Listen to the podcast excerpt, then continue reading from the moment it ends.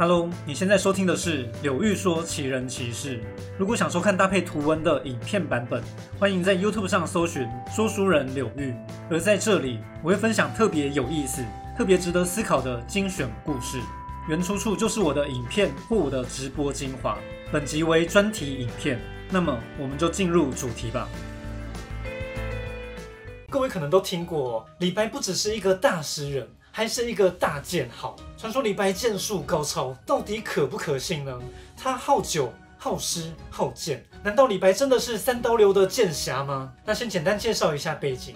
李白字太白，唐朝知名诗人。他在唐玄宗时期曾经进入翰林院。翰林院是什么呢？用今天的方式比喻，就是个补助文人的国家机构。不然搞艺术创作的人常常都是饿肚子的。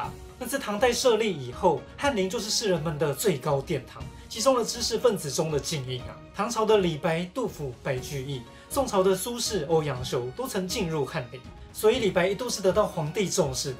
但他个性孤傲，又改不了狂放的脾气，他得罪太多人，最后还是离开长安，开始漫游各地。那李白跟唐玄宗或是杨贵妃的历史故事，有机会再说。这次聚焦在一个主题上就好。所谓剑侠李白，这个传说可信吗？先说我的结论哦，我相信李白真的是剑侠，真的称得上是剑客。但要说他剑术有多厉害吗？恐怕也未必。哎，怎么说呢？我们一点一点看下去吧。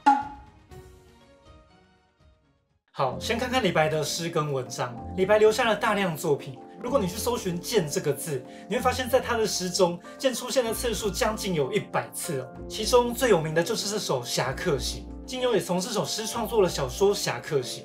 诗中名句“十步杀一人，千里不留行”，这是不是说李白一出剑，十步之内必杀一人，千里之中不留行人呢？哎，当然不是，这跟孔子说我的道理就是一拳灌下去一样，这只是开玩笑的语义，千万别当真啊！诗中很明显写的是古代的侠客壮士，侯婴跟朱亥为信陵君卖命，那李白去描写这些情怀，可以看出他非常欣赏这种侠客的浪漫。不过看到这边还无法确定李白自己到底剑术如何哦。再看看李白的字数，千万别解释成我十五岁的时候练剑有成，干遍了天下诸侯。不是的，他说的是我十五岁时好剑术，拜见了许多地方长官。三十岁时文章有成，许多卿相显贵、王公大人都称赞我有气节、讲道义。另外呢，李白还有其他文字，也是说自己仗剑任侠什么的。不过跟刚刚的《与韩荆州书》很像，都是李白写给长官的推荐信。那自己写自己的履历表，难免要打折看待嘛。有没有更多事迹证明李白的剑术呢？再看看《新唐书》跟《李翰林集序》，除了讲到李白喜欢击剑，还写到他曾手刃数人，可见李白年轻时真的混很大，是个有江湖气息的家酒诗人啊。然而李白杀过的比较像是地痞混混哦，不是什么武林高手，因为他另外有一篇写给好朋友陆调的诗。诗中写说：“想当年，我还是个浪荡少年，带着好剑，穿着明珠袍，跟一群斗气之徒起了冲突。他们找来武林兄弟同党，我差点就遭殃了。还好你骑着快马找来卫兵，幸亏有你替我解围啊！”哦，怎么听起来有点狼狈？即使说李白这是遭到围殴，不能说他打不赢对方，但如果真的是剑术高手，就算面对好几个流氓，应该也能自己处理，不用报警找官兵吧？所以我才说，只看一两句文字就说李白剑术高超的话，有断章取义的嫌疑呀。既然上面说的还不足以证明李白的剑术，那我们找别的切入点。习武之人总会有师傅吧？李白的师傅是谁呢？竟然是大名鼎鼎的裴敏，这是一位货真价实的剑术大师哦。唐朝说到所谓三绝，就是指李白的诗、裴明的剑舞，还有张旭的草书。裴明的剑舞是一种观赏性比较高的表演，但他并不是只会耍招式，因为裴明确实是有上战场打仗的，他当到左金吾大将军，而且有多位诗人都写诗称赞过他的剑术通神啊。我们可以确认的是，裴明的剑术比李白更有时机，但李白确实拜过裴明为师。哎，那不就证明了李白是真货吗？我只能说，还是很难证明啊。因为李白年轻时就带着剑到处乱跑了，遇到裴明是后来的事。裴明跟李白都是当代知名人物，遇到大诗人跟他拜师，裴明会说不吗？两人结交很正常吧。李白还有个门人叫武二，可以视为李白的弟子。